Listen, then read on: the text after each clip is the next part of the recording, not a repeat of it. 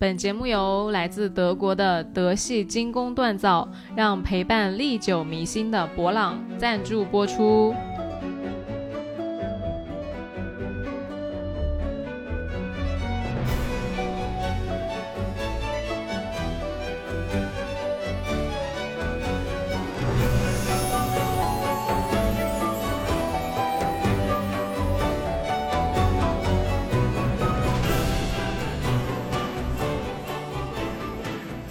大家好，欢迎来到来都来了，我是主播丸子。Hello，大家好，我是 Nicole。今天啊，要给大家分享一个我由由于看剧看上头，然后衍生的内容。对对他已经跟我讲过好多次了，然后我就说，我说你这么好的内容可千万别浪费了，你快拿出来给大家讲讲。就在我们俩眼里，对方的好内容就等于节目。对的，没错。这个是之前我在看《傲骨之战》第五季的时候看到的一个情节。嗯，先给大家介绍一下这部剧，这是一部律政剧。对，而但是这部剧的风格呢，就是非常的精英。嗯，就是里面所有的律师永远发型整齐、妆容干净，踩着高跟鞋，是，非常严谨的在那儿就是战斗，哎，对，就有点不大接地气，其实但其实跟我接触的美国律所的人还挺相似的，是？吧？就是有的时候我真的是非常佩服美国所有这种做 public service 的，就是我们所谓的就是第三方帮人家去做就是事务所吧，嗯这些人的这个精英专业程度。嗯，就是你从他们整个服装、发型、妆容上，真的就是一丝不苟。确实、嗯就是，而且好像就永远不会被影响的。对，因为这个剧之前呢，有一个呃特别重要的人里面的人物去世了，其实大家所有人都特别关心他。嗯但是这部剧里面所有的律师没有一个人嚎啕大哭，就知道这个消息之后就是沉默。嗯，然后就是有一个律师，就是把那个把所有人都赶走了会议室，然后一个人躲进去，然后把门反锁，然后才开始哭。哦，就是在剧里面没有任何人就是展现狼狈跟脆弱跟弱小的一面。，对。嗯，然后这部剧呢，到了第五季，里面的核心人物就是一个已经退休，但是由于就是他的投资失败，导致他自己要重新上岗的一个嗯白人女律师，都五六十多岁了。这个女律师呢，呃，在由他来展开说他在一家黑人律师事务所里面的一些呃经历，包括一些诉讼啊，或者说跟所里面其他同事关系啊啥的。这个这一整部剧其实开头的时候就是描绘了一个特别混乱的美国社会，因为最近其实当下这个社会。不管是啊、种族的关系也好，还是男女的关系也好，还是啊、政党的关系也好，就是各个方面其实都非常分裂，然后嗯冲突非常尖锐。嗯对的，对的。而这部剧就以此而展开的，又是加上它又是一部律政剧，所以呢，就是非常的不近人情，没什么温情时刻。你看的时候脑子就一直在跟着那个剧情在那跑跑跑，而且它看的时候有一点成本。嗯就是如果你对法律，就是美国法律不是特别了解，有的时候你甚至不知道他在吵什么。对。嗯，我跟你说，我当时其实看过这个剧的，我看过大概几季，然后到后面我弃剧了，也就是因为就是你没有那个感情连接，所以你不会对。对想着说等到它新一季出来之后，我继续再追着往后看，就它也燃不起我的那个热血，因为可能这也不是我的专业领域，所以我就觉得哎看看也行，但是不看的话好像也行，就你想不起来要看对。对，但是。而且加上里面还有一些政治啊，然后立场啊什么的，但是我那个时候因为是一口气看起来特别上头，嗯他大概看到了呃第五、第六集的时候，就是有一个特别高光的时刻被我捕捉到了，嗯以至于我觉得这一整我特别特别喜欢《傲骨之战》第五季，嗯因为他在前面描绘冲突到了一个什么地步。他说我们所有的事情，呃，工工业、商业、经济全部都在革新，革新到了什么程度呢？就是大家已经不再信任传统的司法救济途径，which is 上就是打官司，对就有一个人，他是一个打印店的老板，他在那个打印店后庭开了一个自己的法庭。哦嗯，就所有人去找他打官司，然后你们所有人都说好了，就是我跟你，我丸子跟尼寇今天去找他，然后他裁决的结果，我们俩必须服从。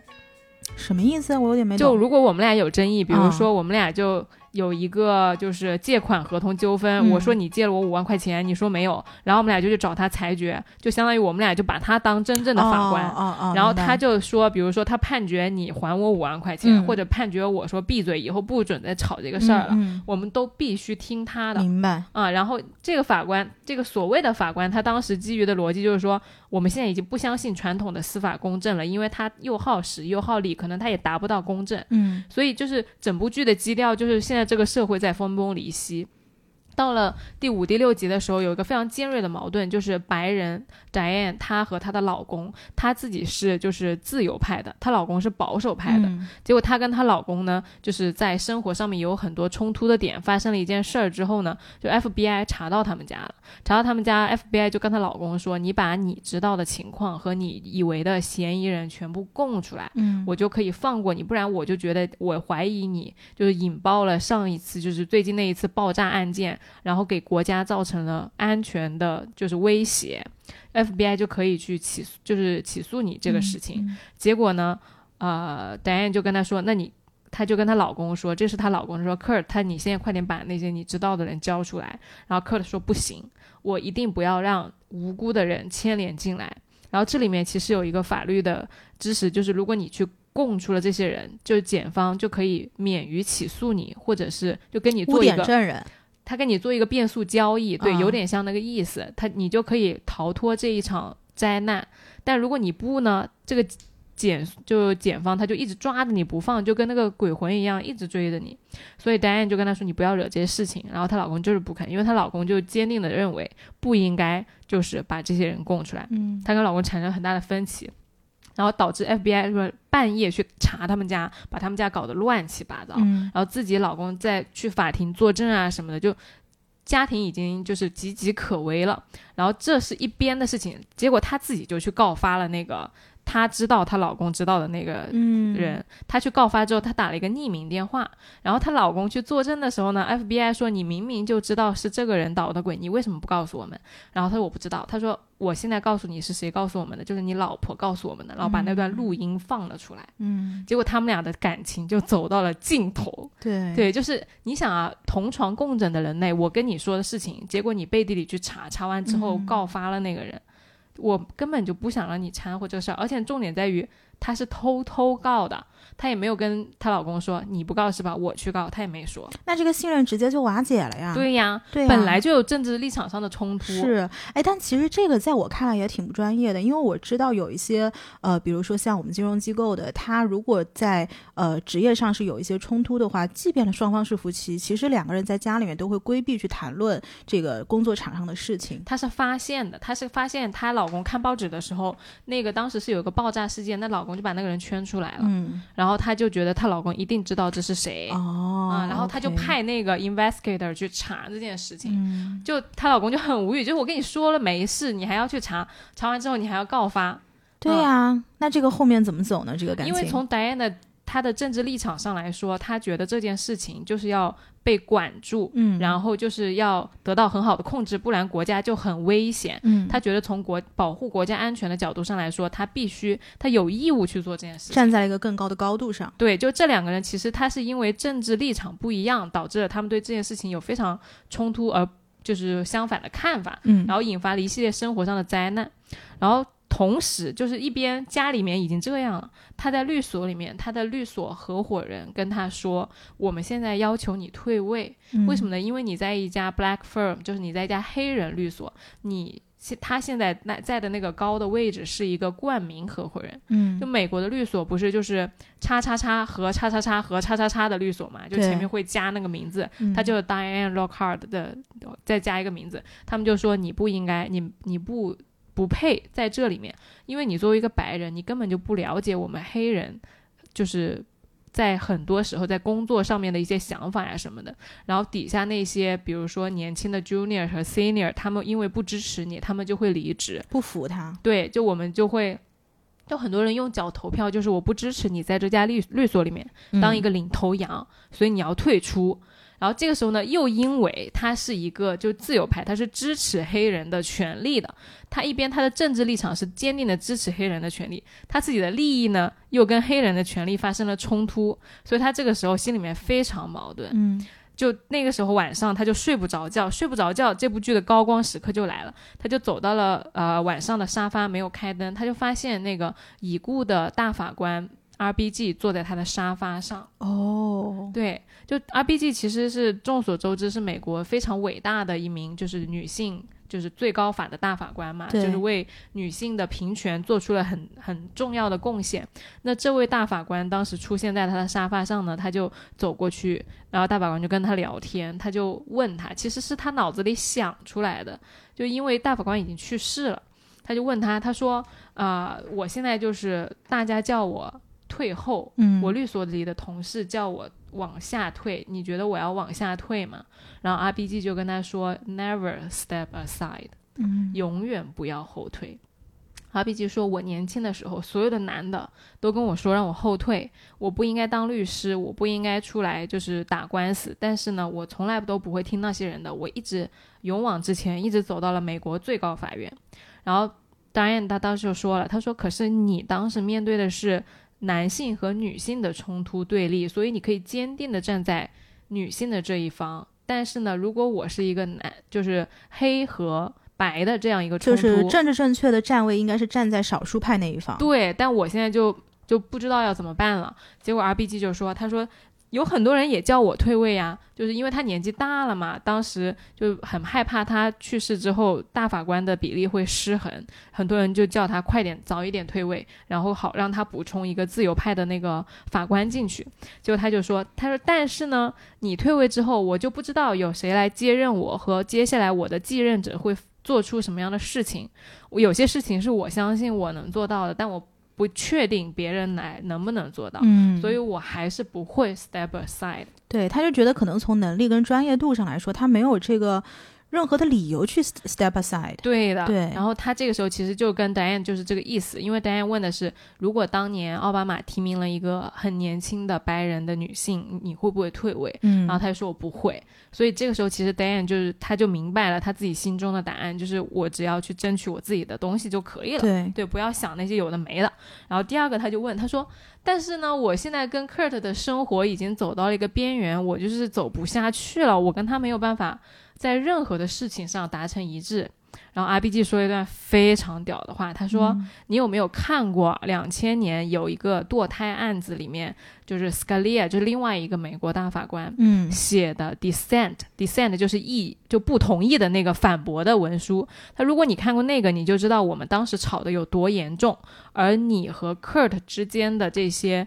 分歧只不过是幼儿园级别一样的争吵，嗯，对。然后当时我看到这段话的时候，我整个人汗毛倒立。我想，我操，这个高度也太高了吧？对啊，就是他这个高度一下子上升到非常高。他说的是啥呢？就是你当你两个掌握了美国最高权力的人，每一个决定和每一个案件的投票都有可能影响美国几十年发展的人。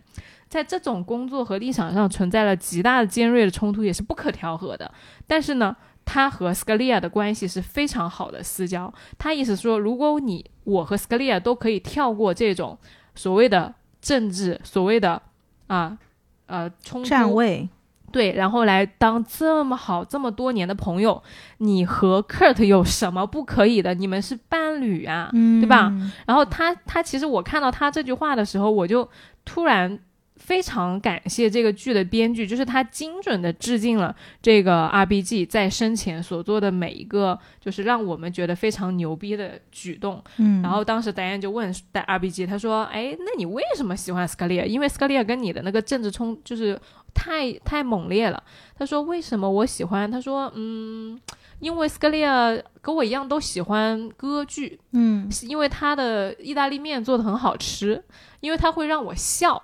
因为 R B G 是一个非常严肃的人，所以能让 R B G 笑是一件非常很非常不容易的事情。他说我跟他在一起时我都非常开心。嗯，对。然后他说我们只会喜欢那些我们喜欢的人，就是在政治上认同我的人很多，但是我觉得他们太无聊了。对，我无比的赞同。对，就就这个点就非常真实，就是你能看到说，其实你你的政治立场、你的观点其实不是最重要的事情，对，最重要的事情，你私下跟谁相处开心，嗯，谁跟你有什么共同的爱好，其实真的是当人的那种陪伴是更重要的。所以我我后来那部剧呢演到最后，其实结尾就是 Diane 退位了。因为她跟她的老公去享受了一场，就是他们多年计划没有实施，然后想一直想去度假的一个计划，然后就是把所有的这些纷扰全都放掉，对去就全部都放好好的去做一对夫妻。没错。嗯，然后看到这个时候，其实我就觉得啊，虽然它是一部律政剧，虽然它讲的非常精英，但是其实编剧已经在这个地方给我们点出了未来我们生活所发展的一个灯塔性的方向，就是你想，这可是就是美国的律师，然后都是合伙人级别，怎么样也算是中产以上了吧，都是最最精英的那批人。嗯他们生活中就是尚且能有那么多解决不了的问题，那么多看起来棘手，好像这些事情跨不过去，我们俩明天就不能做朋友的那种事儿。但最后的解决方法是什么？还是去放下这些东西，然后把人和不要看你是什么合伙人，不要看你是什么美国的大法官，而是看我跟你在一起吃饭的时候开不开心，嗯你做的饭好不好吃，我们俩能不能一起出去逛街、看剧，就是这些很简单，每一个人都一样，每一个人都可以去相处和做到的事情，才是我们未来生活的那点，就是能够抛掉那些光亮的往前走的那个方向。嗯，我这个剧其实就是挺挺温情的，在是的，在这部就是这么冲突和这冷么冰冰的剧情里面，冷漠的剧情里面，对。对而且它整个剧的那种，就是拍摄的画面也是，要不就是很严肃的法庭，哎然后要不就是黑压压的那哎种制服，然后每次打印出来那个头发，我感觉他连一丝发丝飘出来都没有，都梳的特别特别完美，而且因为他头发是这样的，就是有一点嗯弯的波浪形的对哈。，你看我这头发现在对呀，我俩是都油了吧唧，都可以当条形码了。就是大家每次出来都是非常规整的仪容，因为因为其实我工作之后，我就会发现很多红圈所啊啥，就是只要律师不见客户，真的就挺蓬头垢面的，嗯因为压力太大了。你不可能时时刻刻保持完美的，所以这部剧就是在凸显了这么美国精英中产的一面之后，最终还是跟你说，美国精英中产也没有用，嗯，就是哎，还是要先去爱对方。对。然后我看完这个，我就特别上头啊！我就想说，哎，我也很想知道斯科利亚和 RBG 之间就是到底是什么关系？就真的只是因为人家的意大利面做的好吃和歌剧吗？我他们是怎么认识的？我就有点不大相信嗯了。然后我就去挖了一下，就是这两个人的关系，对，因为当时其实 RBG 去世的时候是有很多。啊，就掀起了很大一阵浪潮，要包括播客也有很多人去聊过，就 RPG 他的生平，然后有 B 站有他的纪录片呀，然后有他的书啊啥的，就是很多她的故事，其实我们大概都是知道的，就是从一个哈佛毕业的女性，刚开始找不到律任何一个律所的工作，因为没有律所要她，嗯就觉得说你女性当律师在他们那个年代是不可能的。然后后来她就在家里边儿就是就是去当教授了。当教授之后呢，她老公其实是一个特别了不起的人，因为她老公就是能够看到 RBG 身上那些很优秀的点。然后最后跟 RBG 说，哎，这个案子我觉得你可以去试着打一下。然后自此开始了 RBG 的就是诉讼之路。嗯，然后到后来呢，他就在为女性争取男女平等这件事情上一直在做努力。最后他是怎么跟斯卡利亚认识的？是因为他们在地方巡回法院都当上了法官嗯啊、就在那个时候其实已经是同事了。然后后来两个人同时就后来先后到了最高法，但是最高法呢，主要是因为斯科利亚是一个著名的保守派大法官，他在观点上面和 RBG 是完全冲突的，因为 RBG 就是一直都觉得说法律是需要结合当下的社会去认定的。他是怎么样去为女性争取权益的呢？他就会说，啊，可能宪法在当时美国的宪法不是写的是什么 “we people”，他就会说 “people” 里面到底包不包括女人还是男人？因为当时在男权社会下，女人她甚至没有独立的地位，但是哦 RBG 就说它应该包括女人，然后包括你军校为为什么不招女生？我如果女生有能力、有意愿，且去报考了你的学校，你通我通过了你的测试，你就应该录取我。嗯就这个事儿打了一个非常著名的案子，所以就是，RPG 它是从就是社会发展的角度上去解释法律的，然后所以他会掺杂很多他对法律的解释和理解。但斯科利亚跟他完全相反点在于，斯科利亚觉得说法律就是要按照它的原意来解释，如果立法者当时写的这句话没有包含你这个意思，那他就是没有。但是他为什么会这样想呢？就是不就法律这么严格是吗？对啊，就是为什么是一定要按照法律来走，而不是说按照社会来走？因为在我的理解，其实你说为什么每次法律会修订，就是它其实在在修订的时候就是按照社会的现状来走的。那在我的理解，是不是就是你的法律一旦修订好了落地了，就表示它已经符合当下的现状？那我们就应该按照现在法律的这个这个条文来走。所以这就是一个先有鸡先有蛋的问题吗？哦，它是这样的，就是它其实那个宪法已经立了几百年了，嗯，然后在立的时候，，Scalia 的意思就是当时那个立法者是怎么写的，你就怎么按他去解释。但你想啊，过了几百年了，有很多东西是当时的人预见不了的。但是它宪法不是一直在修订的吗？就是我们第几宪法，第几宪法不是有一直在往前推进有修正案，就 amendment，对啊，但是那个 amendment 也是很少的。然后 RPG 就会觉得说啊，那现在社会是这样的，所以当时啊，这个法律我们应该怎么理解它，怎么适用它？法律应该更大胆一点。然后斯科列就说，那我不就我不这么认为，就我觉得当时的立法者他没有这个意思，就是没有这个意思，你不要给他扩张解释，他就他是这样想的。嗯，所以他们两个每次都不一样，在案件的裁判上面，然后就会投反对票。就美国就最高法，他是不是九个人吗？然后就会投票，比如说有五个人赞成，有有四个人反对，那么五个人那边就成了这个裁决。然后那四个人那边呢，你可以写 dissent，你可以写你不同意，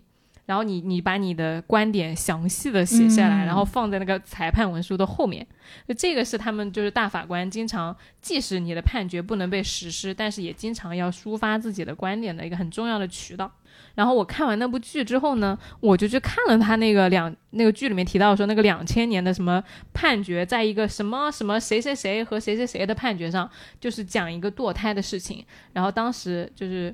呃，R B G 就写说，他也是写说，任何的法律都不应该给女性造成实质性的障碍。嗯，然后当时那个斯克利亚他也是说，就是说什么。啊，这个法律不应该被这样解释啥，就看得我特别头痛。嗯，但我就去翻了他们俩很多的那个采访。我这期节目录就是做内容都是在后面的，就是刚开始我真的是单纯因为我很想知道这两个人的冲突有多大，嗯，和这两个人私交有多好，以及这两个人到底是怎么做到的，然后去研究的。嗯，然后就上头到什么程度？我去看了他的所有的纪录片啊，改编的电影啊，然后还有他的那个书，还有他的。有一本就是自序叫《My Own Words》，然后甚至在那个亚马逊上有他自己原声读的那个有声书。你说 R B G 读的？对的。哦，厉害。对，就我把他所有相关的资料全部看了一遍，我觉得这个这位女性法官真的是人类之光，灯塔一般的存在。说远了，然后说这两个人的就观点就是分歧特别特别大，而且我还看了他有一个斯科利亚的儿子的采访，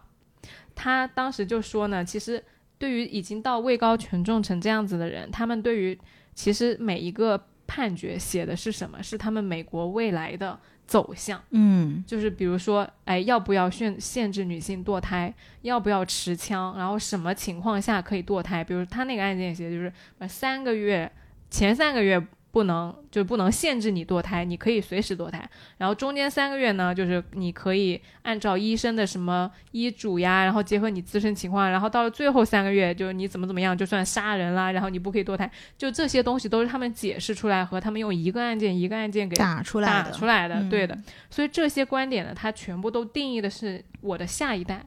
其实他们俩吵的呢，就根根本就是说美国的未来是什应该是什么样的。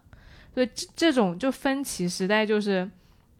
从每一个案件里面都显现出来了非常大。而在这样的，我就一边看，我就一边在想啊，就我们普通人，如果比如说最近出了个案子，哎，我们俩评论一下，觉得你你说哎不同意这个法院的判决，你就觉得法院傻逼。然后另外一个人说啊，我支持法院的判决，就这样在网上都能吵得天翻地覆。对，你想做两个做判决的人。我说这个事情应该这样判，你说这个事情应该这样判，而且你们的判决决定了之后这个国家社会的走向。对对，你说这要上不上火，是不是要吵起来？是的，我这想想我都觉得要吵架。你像我俩平时，我俩我跟丸子其实有一个话题几乎是不能讨论的，对就是关于这个男的女的的话题，对对，就是每次一讨论就必定要吵起来。就是要回避，你知道吧？的，但是你想，他们这种美所有最难的案件，美国最复杂、最不知道要怎么来做的案件，全部都要推到他们面前，嗯，就相当于怎么每天逼我们俩去聊，就是这种男女男女哎话题。是的，对，这就是我就真的觉得很牛逼。然后呢，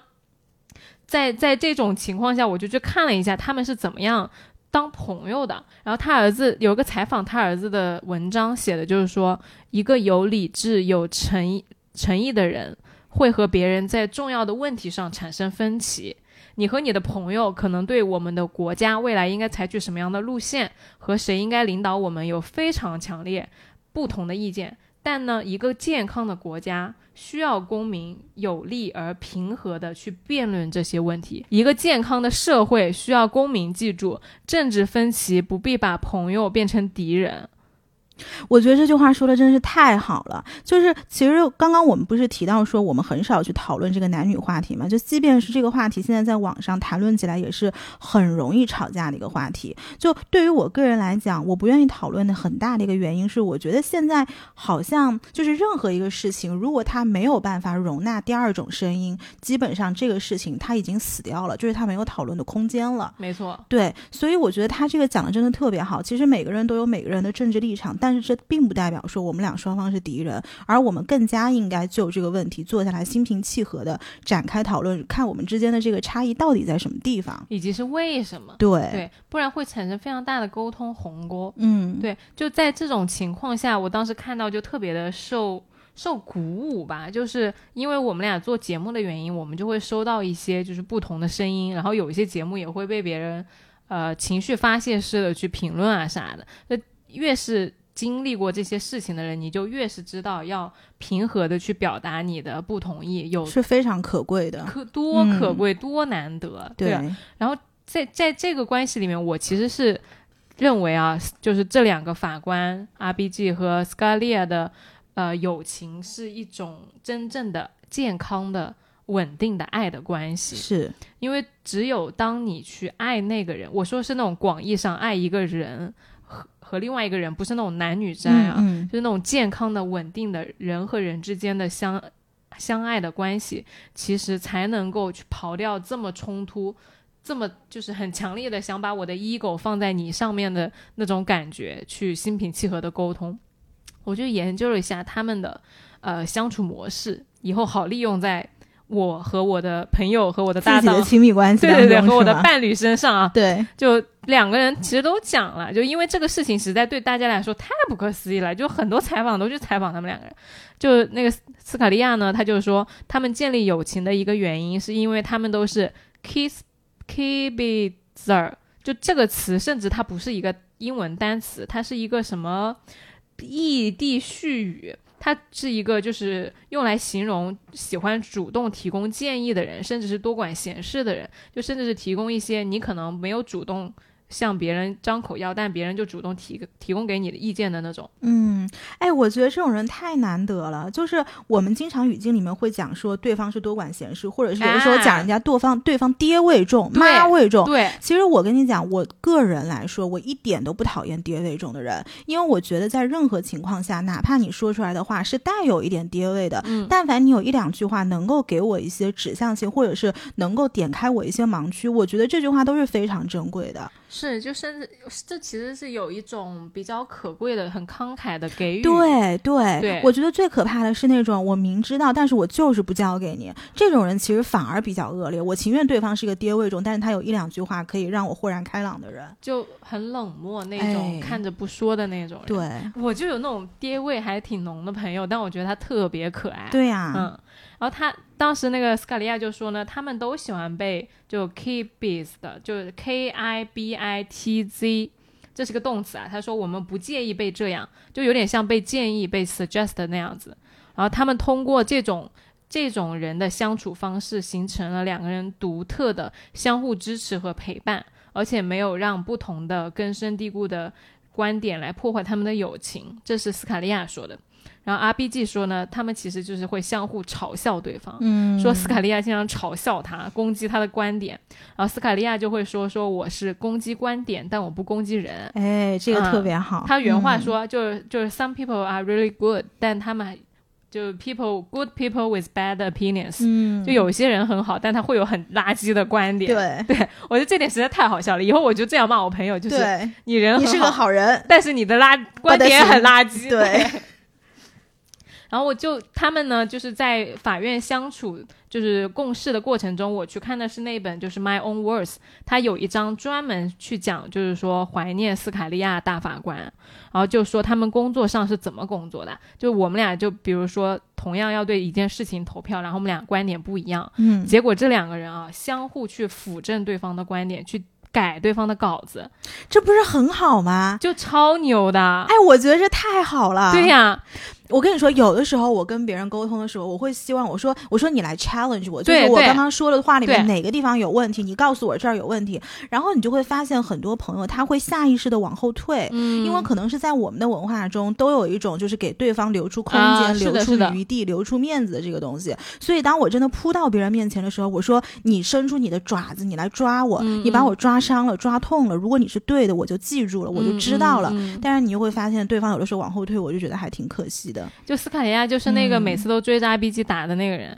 就他当时就 RBG 本来周末周五下班了之后，他周末就可以去过周末了，结果斯卡利亚给他拿了一份就是 Descent 给他说 说这是我倒数第二稿 Descent，他不是中稿，但是他马上就要就接近中稿了，就里面的措辞可能不大精准，但是就这意思，然后说我现在这个 Descent 我交给你，你这个就是文字版的奇葩说，对，然后他意思就是。你你要去写那个最终判决是吧？我我挑战你的点我已经全部写好了，你给我一个一个回应。他就其实潜台词就这。然后 RBG 当时他采访里面说，他说他特别无语，就是你 ruin 了我的一个周末，你毁掉了我一个周末。但他同时又很开心，就是你能够这么坦诚的把你的观点和你反对我的观点都给我，然后我确实花了一个周末，我写出来的那个判决更加的令人信服，然后更加的有说服力了。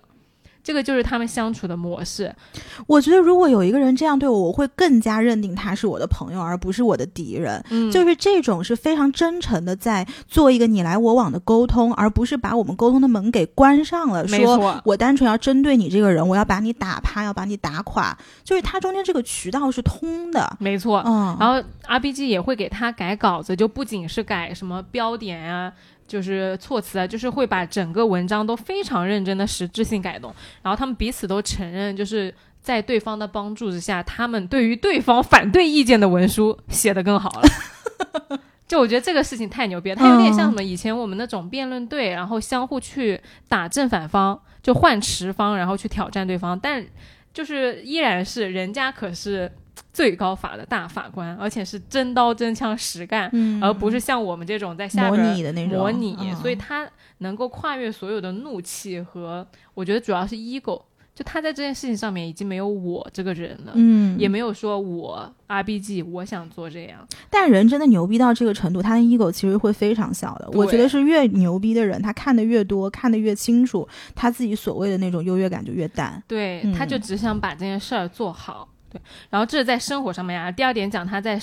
呃工作上面，然后第二点讲他们在生活上是怎么样陪伴相对方的呢？就是真的一起去看歌剧，一起去度假，一起去跨年，一起去购物。他们其实有一个非常著名的点，就是他们很喜欢 opera 歌剧，嗯，爱到发发烧友一样的，就是会去演的。甚至他们最后有一个歌剧就叫 Scalia Ginsburg。就以他们俩的那个原型做了一个歌剧，他们俩还去参演了，所以真的是非常喜爱。然后两家，而且两家人会一起度假。就是当时斯科利亚的儿子说，他们俩为什么关系会那么好啊？还有一个原因就是他们俩的伴侣的关系很好。哎，这个真的好幸福啊！这两个人，对啊，就是又能够当。就是持有不同的意见，然后能够很好的沟通，然后兴趣爱好还一致，家庭关系还很好。对，这几个人，这两家人就应该住在一起。他们俩，他们两家人就一起跨年的啊，就每年都跨年到深夜。而且就是 Ginsburg 她的老公和 Scalia 的老婆就喜欢交换菜谱哦，就是因为这两个人是不做菜的，就是两个大法官是不做菜的，就是。阿 B G 是 never 做菜，而且做菜特别难吃。这也太幸福了吧！对，然后她老公就跟另外一家人的就是做菜，两个人换食谱啊，然后交流这些事情，就超级和谐。嗯，对，然后完了之后呢，而且就是在 R B G 的回忆录里面，他就说呢，说那个 Scalia 是一个就是非常意见非常坚定，然后挑东西特别快、特别好的一个 shopper。说之前他们在印度最高法就出去出差。跟印度最高法交换司法意见的时候，买那个当地的地毯，然后 R B G 就不大会这些事情，R B G 就有一点像那个一直沉迷在工作里面，生活不大不太自理，对对对，不不会自己去关心这些琐事的人。然后当时呢，他就 Scalia 很快的就选择了为他老婆回去度假的时候买好的地毯，然后 R B G 就跟着他一起选了。就你就看这两个大法官，他写回忆录的时候就没有。用很大篇幅去讲说我们两个人的观点啊什么的，他就讲了些什么一起购物，我们俩之间的关系，对，一起去 shopping，一起去跨年。然后还有一个就是生到了礼物到了生日上的时候呢，当时 R B G 的生日，斯卡利尔就买了两束玫瑰嘛。然后其他的法官就在他们法院呢就开玩笑说说你有四五个案件里面有四个跟他投的票都是反对票，你给他买花也没有用。嗯，对。然后当时呢，斯卡利尔就说就就是有些事情比投票更重要。我当时看到人比工作更重要，没错，对，这个人才是最宝贵的财富。你就听到这两个法官对于这个种什么投票和送花之间的那个优先级的顺位是颠倒的，对对。然后后来到了二零二一年的夏天，R B G 的老公就 Marty 就去世了。去世之后呢，他就一个人就跨年的时候去斯卡利亚家跨年了。哦，就你就发现这两家人真的是从。我觉得是从很长的一个生命维度上去支持对方一家人去过生活，这其实蛮难得的。就我们在上海，呃，就这么这种年轻人啊，其实你都别说两家人了，就是伴侣能相互支持的都挺少的。然后我就看这种两家人的故事，觉得这样子的人，他真的是能够感觉到一个非常强烈且健康的、稳定的幸福感、支持和陪伴的体系。而到最后一句，就是他 R B G 写斯卡利亚的话，就是说，就是他说的原话是说：“我有多幸福，去有这样一个就工作伙伴和亲密的朋友，就他有如此。”就锋利的智慧，有这么高的就是精神，然后有这么快的反应，在可能在很多比如说歌剧里面，我们是不一样的，然后可能在啊裁决里面我们是不一样的，但是我们有一个是一样的，就是我们对于法庭的尊重和对于他法律在于整个美国体系下面的尊重，这个是一样的。嗯，好感人哦，这个故事。就就我看完这个故事，我就有一种非常。非常高的那种指引的感觉，因为在这样的人、这样矛盾的冲突里面，他们其实做的也没有什么特别了不起的事情，他们就是在每一个很小的，就是生活的细节里面去支持对方。你说买花，你说跨年，你说什么生日礼物，你说什么做菜的食谱，我跟你也可以做到，我和我的伴侣也可以做到，但是我们有没有就是？这样去做，其实可以打一个问号。而且我觉得很多现代人就是在现在他去追求一些所谓世俗层面的这个成功，他反而会把生活中一些很小的点给忽略掉。就是长期以往，我我我我一直都觉得，包括过去，其实我被呃自己亲密关系里面的前男友就讲过，说他觉得我不是一个很会照顾自己生活的人。嗯，我也是。对，然后但你我觉得你比我好一些，就是你你有的时候买花，比如说你走过路边，你会觉得今天我去拉一。束花，我家所有的花全部是就是电商那个买菜平台送货 送来的时候加一束，或者是网上去订购的。所以我就觉得，在一个大的大家去追求一些世俗上的东西的这个层面底下，其实会忽略掉很多小的，我们应该如何去生活，应该怎么去对待身边的人、身边的事物，甚至是跟自己有亲密关系的这样的一个人，就是好像。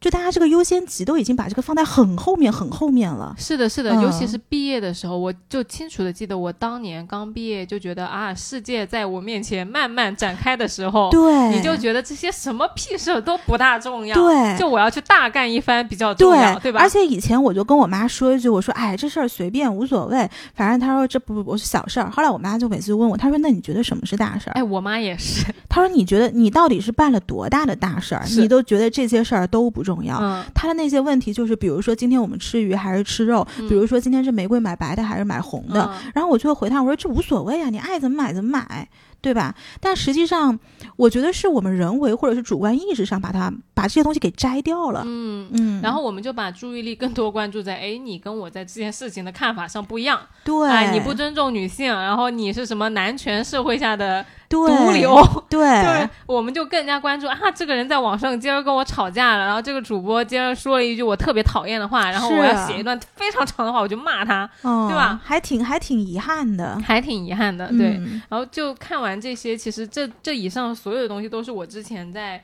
呃，可能大概半个月前看那部剧的时候，后来给尼寇讲过的，就是我觉得就在一个同样一个世界、同样一个地球上，由于两个如此牛逼的人做到了一件我们原来觉得可能不可能做到，但是就是这很轻易被他们化解了的事情。从战场上下来去追求了烟火气，没错，嗯，然后我就不禁想啊，那如果他们可以做到，我们有什么不可以的呢？如果连国家未来的几十年的走向这种事情都可以被炒翻天的同时去放下所有的成见去爱对方的话，那我们朋友之间有什么口角是你今天吵完了，明天和好不了的？对，那人家吵完了，美国三十年都不会变了，你吵完了，明天还不是照样过，对不对？是的，然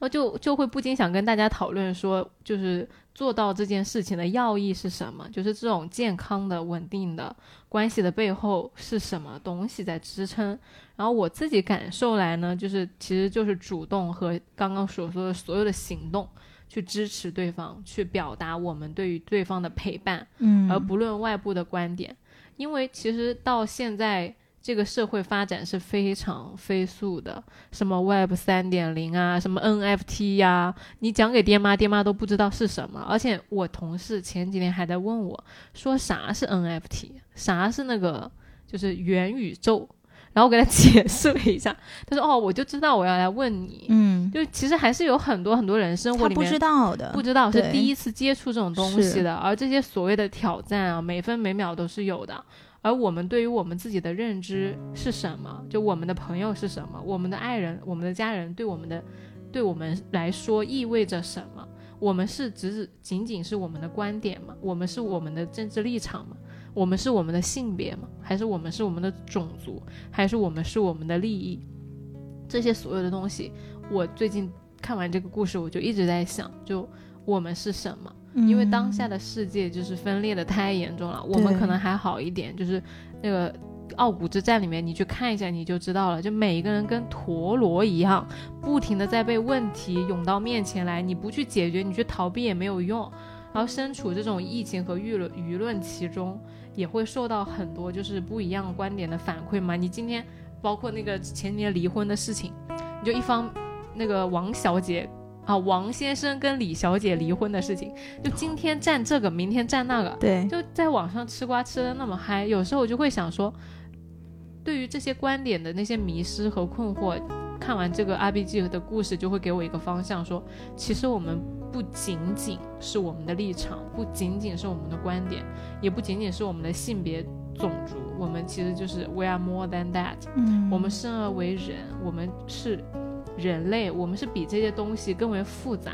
而更为生动的，更为有血有肉的。其实这些观点做的最好的东西就是 AI 呀、但是我们是把我们的使命和生命建立在这些所谓的输赢啊、所谓的胜仗上面吗？就已经有人给我们示范说，其实不是的。其实不管你投了哪一边的票，有没有人在反对你的观点，写很长很长的 dissent，但是那些人告诉我们说，我们是真实的。我们下了战场之后，就是要去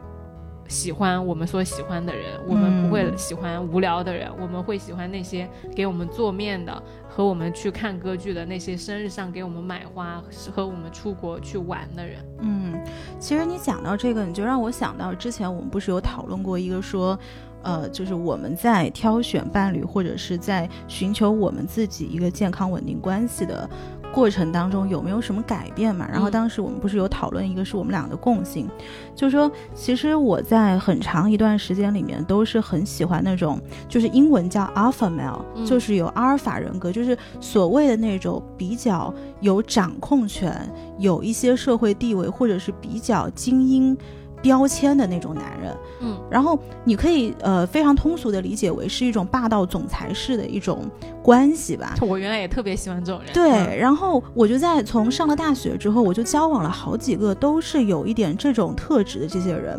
嗯、我一开始就觉得说，哦，我觉得跟他们相处起来非常安全，因为好像他们会给我设置一个框架，就是在上面能够点亮我，在下面能够拖住我。嗯就是我在这个框架里面，就是所谓各种撒娇、各种闹，什么都没有问题。他会给你托底他。会给你托底，他会给你指引，所以在很长一段时间，我是非常享受这样的关系的。我就觉得啊，我就当那个小女孩就可以了。嗯可是到后面，随着我自己慢慢长大了，或者是我自己的人格逐渐的变得更加完整的时候，我就会发现跟这样的人交往，他对我至少是对我个人来说是一个很大的挑战。是为什么？因为就是我自己的个性其实也很强，就跟这种人交往到后面，你就会发现我自己的声音是越来越弱的。嗯就是当我们有冲突的时候，我永远是要以对方的观点为我们共同的观点。但是在很大的情况下，其实他在做这个决定的时候是并没有把我考虑进去的，所以就是久而久之，我在关系里面我也会觉得说，哦，那我去表达我自己的观点其实是没有用的，嗯所以我也就收身了。这个就是为什么我们之前不是讨论过吗，就是在我的关系当中，就是我会被人家诟病讲说，可能我在我的决定体系里面是没有把对方放进去的。就比如说今天你跟我谈恋爱，这个是在几个 alpha male 后面的一个男朋友跟我讲的，嗯，他就说。比如说，今天我跟你的关系已经慢慢在走下坡了，或者是已经到了一个程度，是差不多我们要分开了。好像最后我的这个要走的决定是我自己做的，我不会在关系里面到后面跟你说，哦，我我们现在已经还剩百分之二十了，我们还剩百分之十了，我要走了。我会在那个百分之零的时候直接走掉。所以对于对方来说，他会觉得这是一个非常不负责任的态度。然后到后面我就会去回想，为什么我会有这样的行为？其实就是前面几个 alpha male 他给了我这样的一个感觉，就是我去表达我对你的意见其实是没有什么用的。嗯对，所以就是我知道很多人喜欢霸道总裁，就是我依然觉得霸道总裁的这样的男生，他适合好大一部分的女生，但是我就慢慢发现了，并不适合我。就是我一直有一个想法，就比如果我是七十分的话，我我找一个九十分，搞不好我们两个加起来那个分数还不一定到及格线。因为最后我们两个的那个人格冲突会变得特别特别的严重，嗯，到后面，我交往了一个就是性格很平和，就是他的呃所谓的世俗程度分数来说，并没有到九十分，maybe like 六十分，可能都没有我分高。但是我会发现，我们俩的这个融合度，其实搞不好都超过了九十分。嗯，就是在这段关系里面，我后来慢慢去意识到说，他最大的一个优点是什么？就是我们一旦发现这个有呃观点有冲突的时候，他不是总去以他要在这个话语里面占上风为目标，而是说我们来解决当下的这个问题。是为一个目标，所以我觉得这个是特别特别难得的，就是他看到了我作为一个人的本身，而不是说啊今天我们在观点对立上，我一定要站在你的上面。就他的眼睛不是往上看、往前看的，他是非常踏实的站在大地上跟我讲，落在你身上，落在我身上，我们两个人跟人之间的沟通。就你刚刚讲的这些东西，就让我想起来，就是我我的感觉啊，就是你在谈前几个 alpha male 的时候，人家没有把你当人，然后你在谈那个后面那个评论你评论你的那个人，我没把他当人，没把人家当人。到后面就当人了然。后到最后，你找到一个把你当人，然后你把人家当人的人，谈了一段恋爱，你知道吗？对的，就这个事情哎，你这个很有意思。形容特别 特别有意思。真的呀，就是 Alpha Man 就经常不把女的当就是当人的，他当他一个附属品，或者说我要保护你，所以你你就是弱小的那一方，你就不能有声音。然后到最后你就形成了一个说，那我这样跟你沟通没有用，我没有被看到，那。到了下一段关系里面，你就不去理人家，你觉得就我也不要把你当人看，对吧？就因为你所感受到的那种相处模式，就是没有把对方当人的模式。嗯，其实我跟你有一个特别像，就是我原来也特别喜欢这种。Alpha man，但是我后来发现一个什么点很要命的，就是我一方面很喜欢他，什么事情都帮我做决定，然后另外一方面我又非常煎熬，就我自己的声音没有得到充分的表达。这都是一样的。其实我觉得你也不适合 Alpha man。对的，对的。就是基于我对你的了解，我觉得最后你跟 Alpha man 也是过不下去的。真的是过不下去。就我之前在好几期前面哪一期我忘了，就讲那个说我要自己独立，说我爱自己，完了之后就会有人爱我的那个那个人，就是个非常典型的 Alpha man。他其实刚开始就喜欢我独立，然后后来发现我是一个就是可以被做决定的一个小小女生的状态，他就不喜欢了。嗯，不喜欢了。完了之后呢，他就跟我说：“他说那个，啊，你就是我们就是江湖再见，你要相信，你不要害怕失去，因为当你不害怕失去，你双脚站在大地上的时候，才会有更多人爱你。”我那个时候就是觉得这段话其实。我当时听来好茶哦，这句话也可以说给人家听。当时后来就有很多评论，你知道，就很多评论说说啊，丸子你这。他人家就是个渣男啊，就你不要就为他洗脱啊啥。但从我单方面来，哎，但是这句话是非常好用的一句话，大家如果想用可以抄起来。对对对，就是 Mark 啊，以后出去扎别人，对的，什么东西你教人家不教个好的？哎，真的呀，就是又给自己留了退路，说出来又漂亮，然后对方女生好像哦，对方男生或者女生还会觉得哦，好像是这样，我要自强。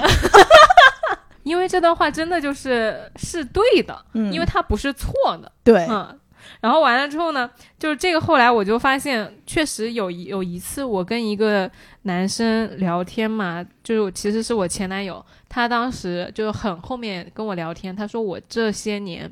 看到你一步一步成长成这样，我特别的感动，我特别有成就感。我当时就是嘴角一歪，我觉得又有一种嘲讽的感觉。我心想：你凭什么觉得有成就感？对啊，你成就了我啥呀？然后他，我他当时就说，我就问了他，我说你觉得哪里有成就感？你对我的成长有什么贡献？因为他很长一段时间在我这里是缺位的。然后完了之后呢，他就说，他说，呃，我没有对你的成长有什么贡献啊，我的我的成就感来源于我的注视。就是这样一幅画，别人看到的已经是一幅成品了，而我我看到的是他一笔一笔画起来的样子。哦，理解了。对，所以我的成就感来源于我对你成长的注视和远远的陪伴。嗯嗯。然后当时听到这个话，我就本来就是很想嘲讽和马上反驳他。哎，然后这段话一段出来，我就哎，舒服。我又我又想到那个之前我说 我说丸子就喜欢这种绅士的油腻，跟油腻的绅士。真的，对，你说的对，就是什么东西你要包装一下再给他讲，然后带一点文艺的味道，对吧？然后丸子就嗯说的有道理，非常吃，对的。然后这个其实后来我想了一下，我就是也发现我其实更享受在关系里面就是被尊重和被爱护的那种当人看的感觉，而在伴侣和伴侣的相处过程中，我觉得就只。当且仅当我们把对方当人看的时候，才能有这种健康的、稳定的关系。其实讲到这里啊，就是想起了之前看到过一个情感储蓄理论，特别的经典。他说，伴侣的相处过程呢，就像两个人有一个共同的情感账户，然后相处的好呢，就是要一起往里面存钱，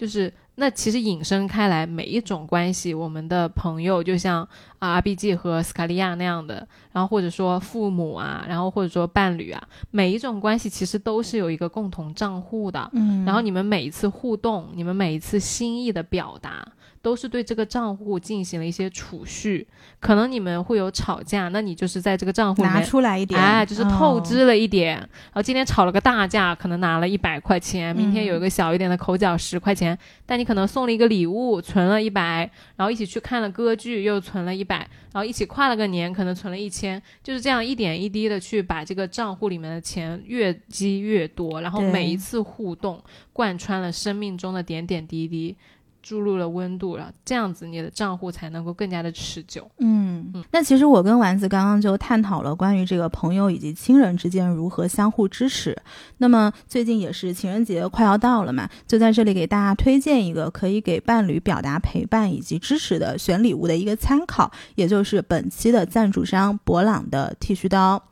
嗯，在过往的节目当中，如果大家有一直跟着我们听，应该知道我是非常喜欢有一个工业设计师叫做 Diana Rams。在前几期的时候呢，我也提过他一些设设计的产品，比如说这个计算器啊、剃须刀啊，或者是咖啡壶。其实当时节目里面没有讲的是 Diana Rams，他在一九六一年二十九岁的时候，他当时其实就是博朗的设计师。所以我们呃能够接到这一次这个推广，我自己还是。呃，非常激动的，以及就是我对于 Diana Rams 的喜欢，呃，我在好几年前吧，给我爸爸有买过一个这个博朗七系，当时他那个时候还是七系的一个剃须刀，然后我爸给我的一个反馈就是，首先剃的特别干净，特别快。就是他那个刀片，不是有一些男生呢，他那个剃须刀是三个那种轮子嘛？是的，就是你要这样转转转转转，然后你要弄好几下，你才能剃干净。但是博朗它这个设计，刀头的设计，就是你基本上两边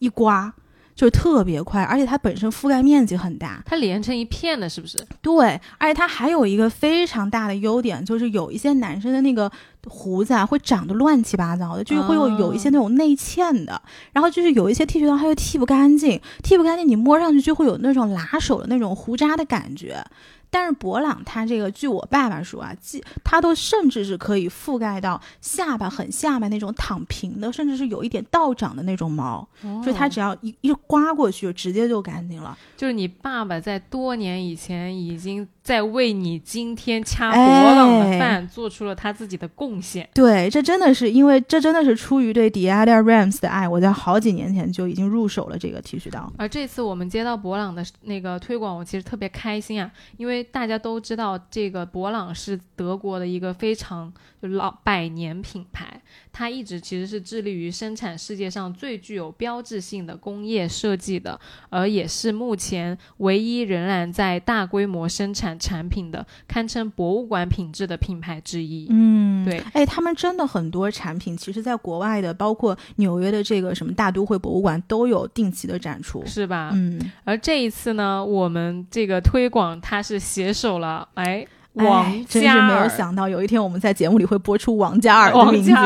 而且跟王嘉尔做同样一个推广。对他这个 campaign 呢，是一月推出的 More Than a Gift，就以 Unending Love 为核心的视频。他想向大家表达的呢，就是说我们传递一份礼物，送的不仅仅是礼物，而更是一份长久的陪伴。就像我们刚刚说的，像在情感的储蓄呃账户里面存钱，那你这次就存了一只博朗。是的，而且就是这个视频，当时我看了嘛，就是王嘉尔念了一首英文的诗，嗯，然后特别那个声音特别的有磁性，特别的迷人。到时候我们看看能不能呃把它放在某个地方给大家展露一下。没错，嗯，然后给大家介绍一下，这次主要推荐的是博朗酒。就你爸爸其实那个时候用的是七系。博朗七系这次是九系了。说一只博朗九系呢，它有超过三百五十个零件，有超过一千道制作工序，在研发阶段经验经历了超过六十项的质量检测，经久耐用，至少七年。你想想，送一只博朗，你的账户储蓄里面就至少有七年的保值增值，对不对？让爱意不停仅仅停留在送出的时刻，更藏匿于每一个清晨和。你的情感账户不停的在增增值，而在呃在效果方面呢，其实就像尼寇他就刚刚原话复述他爸爸的呃体验是一个往复式的刀头剃须效果是非常超群的。它往复式刀头的意思就是说它的接触面积是非常大的，然后动力非常的强劲，两三下就可以刮干净。而送随着爸爸的年纪增长呢，他的胡子会变硬，就这种往复式的可以剃得很干净。而对于男朋友或者说朋友来说呢，就更是就是一种品质和质感的双重叠加。对，而且它这种刀头的设计，其实它有一个很大的好处是不会给皮肤造成男生剃胡子的那种拉扯感。哦，所以对于有一些皮肤相对敏感的，比如说男朋友啊，或者是年纪稍微轻一点、皮肤比较薄的一些男生，其实也是非常适用的。哦，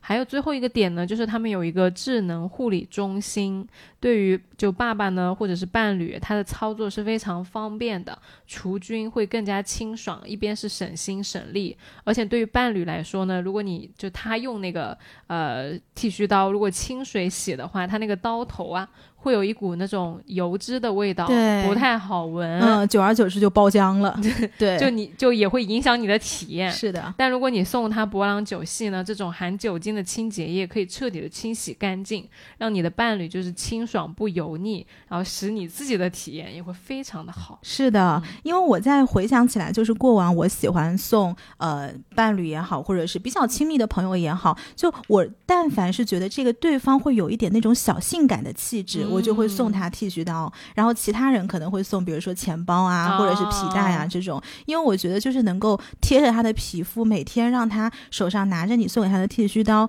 来去做这个动作的时候，我觉得是一个非常亲密。他每天清晨剃须的时候都会想起你的一件事情，仿佛你的手在触摸他的皮肤，对，划过他的脸庞。是，而这一次啊，就是给大家介绍一下，我们有一个非常好的福利哦，这个福利厉害了，是所有我们过往的节目里面推广。最重的一个奖品礼品，是给大家争取到说，你们今天来留言，在留言的，就是所有的留言里面呢，我们会抽三位送李子书。对。这个离子书就是多少钱来着？五百九十九，太厉害了！对我也是真的没有想到，去注册小号来抢这把书。对的，当时我跟品牌说，我说你们有赠品吗？然后我其实是我去争取的，然后他就说哦，但是我们的东西一般都还价格挺高的。我说那你就拿个最便宜的给我吧。然后他说哦，那我给你这五九九的离子书吧。我说好的。我跟你讲，我现在用的梳子都没有五九九。对的，然后呢，这次丸子给大家说一下要怎么去获得这个赠品。就大家来我们评论区留言啊，聊一下关于你的健康的、稳定的爱的关系，嗯，是什么样的，或者说怎么维持的，或者聊一下你在过往维持关系的。就是过程中有哪一些陪伴啊、支持啊、感动的这些故事，或者说困惑，或者说你想给大家表达一下什么样才是陪伴，什么样才是支持？对。我们这个节目呢会在周日凌晨上线，在上线的七天内，我们会密切关注我们的评论区，在第七天我们会挑出三位观众评论精彩的，送出李子书，对，五九九，是的。那这一次的这个电商的优惠是什么样的呢？就是我们可以在天猫搜索博朗官方旗舰店，这次我们主推的产品是博朗新九系 Pro 九五五七 CC 电动剃须刀，也就是如果我们进入到它这个官官方旗舰店，我们可以看到有一个哎王嘉尔的头像在旁边，这个最帅的套装 就是这次我们的这个主推产品。呃，从二十四号开始呢，整个年货节的旗舰店的活动也特别多，所以大家可以去逛逛看。那么在逛的同时呢，不要忘记报我们的暗号，来都来了，还可以获取额外的赠品，也就是博雅的一个按摩贴。那就祝各位好运喽，也祝各位呃，购物愉快。在节日和年底的契机呢，就希望大家可以在特殊的时间节点，向身边重要的人表达出你的心意、陪伴和支持。是的，那么本期节目呢，就到这边就结束了。也欢迎大家每周收听，来都来了，可以在小宇宙、喜马拉雅、网易云音乐、荔枝 FM 等各大平台找到我们。那我们就评论区见喽，拜拜，拜拜。